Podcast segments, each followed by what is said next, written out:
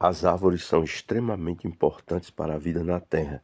Elas, através do processo de fotossíntese, equilibram a relação ao capturar o gás carbônico e liberar o oxigênio.